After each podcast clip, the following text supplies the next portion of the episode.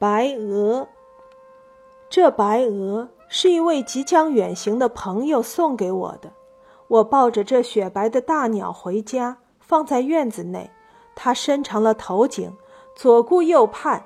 我一看这姿态，想着，好一个高傲的动物。鹅的高傲更表现在它的叫声、步态和吃相中。鹅的叫声音调严肃郑重，似厉声呵斥。它的旧主人告诉我，养鹅等于养狗，它也能看守门户。后来我看到，果然如此。凡有生客进来，鹅必然厉声叫嚣，甚至篱笆外有人走路，它也要引吭大叫，不亚于狗的狂吠。鹅的步态更是傲慢了，大体上与鸭相似，但鸭的步调急速，有局促不安之象。鹅的步调从容，大模大样的，颇像京剧里的净角出场。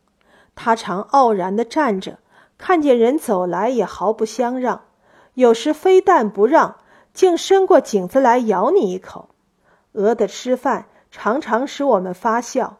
我们的鹅是吃冷饭的，一日三餐，它需要三样东西下饭：一样是水，一样是泥，一样是草。先吃一口冷饭，再喝一口水，然后再到别处去吃一口泥和草。大约这些泥和草也有各种可口的滋味。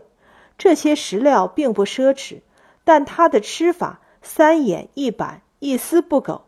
譬如吃了一口饭，倘若水盆放在远处，他一定从容不迫地大踏步走上前去，饮一口水，再大踏步走去吃泥吃草。吃过泥和草，再回来吃饭，这样从容不迫的吃饭，必须有一个人在旁伺候，像饭馆里的堂倌一样。因为附近的狗都知道我们这位鹅老爷的脾气，每逢他吃饭的时候，狗就躲在篱边窥伺。等他吃过一口饭，踏着方步去喝水、吃泥、吃草的当儿，狗就敏捷地跑过来，努力地吃他的饭。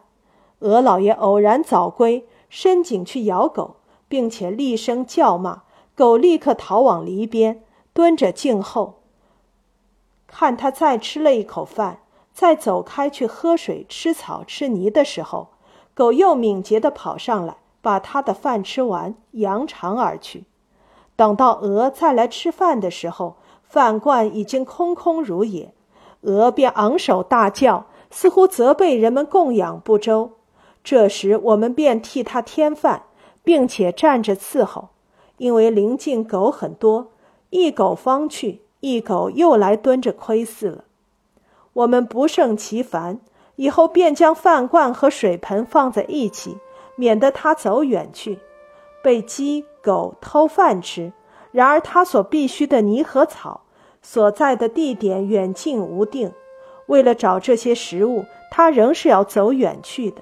因此，鹅吃饭时非有一个人伺候不可，真是架子十足。